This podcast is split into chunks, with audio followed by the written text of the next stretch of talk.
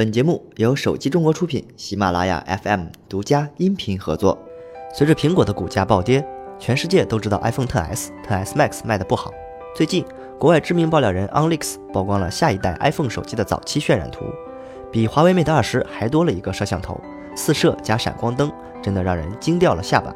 不过，这款 iPhone 2019的浴霸有点不规则，四摄加闪光灯的排列实在让人难以接受。两竖排设计，第一排有两个摄像头，第二排有闪光灯加两个摄像头，真的是越看越想打人。OnLeaks 二零一八年一共曝光了三十四款设备，其中有二十三项完全准确，一项百分之七十五准确，十项待定。这也让人不得不重视它的爆料。如果真机真的是这样，那么苹果的设计师也确实太放飞自我了。一月四日，全球权威影像质量评测机构 DxOMark 发布了对二零一八年所评测的智能手机做了年度总结。二零一八年，DxOMark 共发布了对三十一款智能手机的评测，覆盖高中低端产品线。总评排行榜中，后置徕卡三摄的华为 P 二十 Pro 傲视群雄，稳坐榜首。总评榜单前六均为双摄。依次为华为 P 二十 Pro、iPhone XS Max、HTC U 二十加、三星 Note 九、小米 Mix 三、华为 P 二十最强大的单摄手机谷歌 Pixel 三仅排名第七。一夜之间，全球股市再现猛烈抛售潮，首当其冲的就是苹果公司。周三盘后。苹果发布盈利预警称，由于新产品供应限制及新兴市场疲软，将2019财年第一季度营收预期从此前的890亿到930亿美元下调至840亿美元。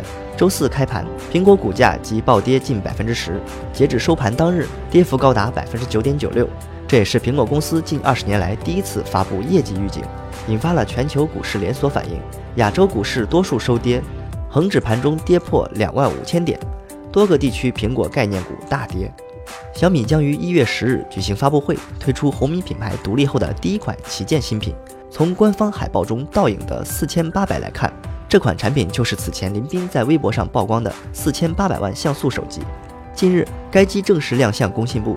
其型号为 M 一九零一 F 七 C，背部印有 Redmi 的 logo，其正面就是全新独立品牌红米 Redmi 即将推出的新机。从工信部的图片上看，该机采用渐变色，竖排双摄，背部指纹识别，而正面或将采用水滴屏设计。